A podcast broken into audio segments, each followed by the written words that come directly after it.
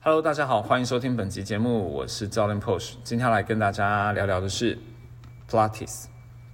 Pilates 又翻译做皮拉提斯，也有人翻译做普拉提。那其实它是一项非常好的运动哦，在健身房或是一些个人工作室当中都会看到这样的一个课程。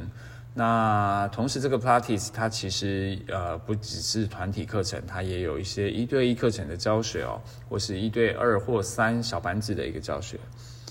那到底什么是普拉提？我们要回到将近快一百年前哦，他的创办人、创始人叫 Joseph Pilates，他是一位德国的运动员。那因为他从小自己的体弱多病，为了要改善他自己的体能与健康啊，他所设计研发出的一套运动方法。同时，他被利用在第一次世界大战的时候啊，这些战场上士兵啊受伤之后的复健。所以，普拉提斯最早其实是复健跟改善体适能为目的的一项运动。而在 Pilates 的运动上啊，它其实有着重六大哲学哦，分别是专注、呼吸、核心、控制、精确以及流畅。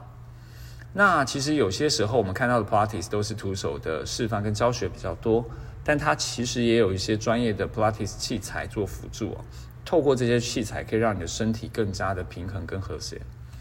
呃，很多人会问说，Pilates 跟瑜伽到底有什么不同哦？其实以普拉提的角度来看呢，最主要它是一门身体控制的科学哦，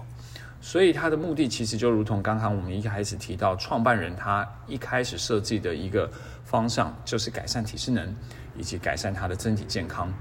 那不变的是普拉提它运用了一些呃运动科学的方法啊，呃一些解剖学的基础啊，它以促进我们的体适能为一个主要的发展系统。所以在 Pilates 当中，不会只是一昧的做一些伸展或者一些体位法的转变哦，它更着重的是在刚刚我们提到的这六大原则当中，不管是核心，不管是流畅，不管是控制，或者是你的呼吸，都是它的重点项目。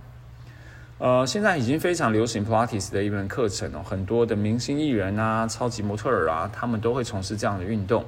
尤其是有一些精英运动员哦，其实他们在强烈的运动赛事下哦，其实他们的身体也有很大很大的一些呃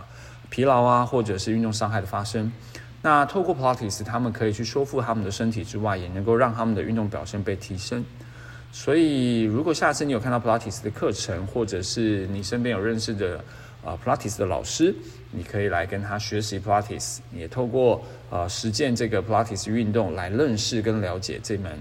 呃，运动身体的方法，呃，控制身体的一门科学。那以上就是我们今天的内容，希望你会喜欢。我们下次再见，拜拜。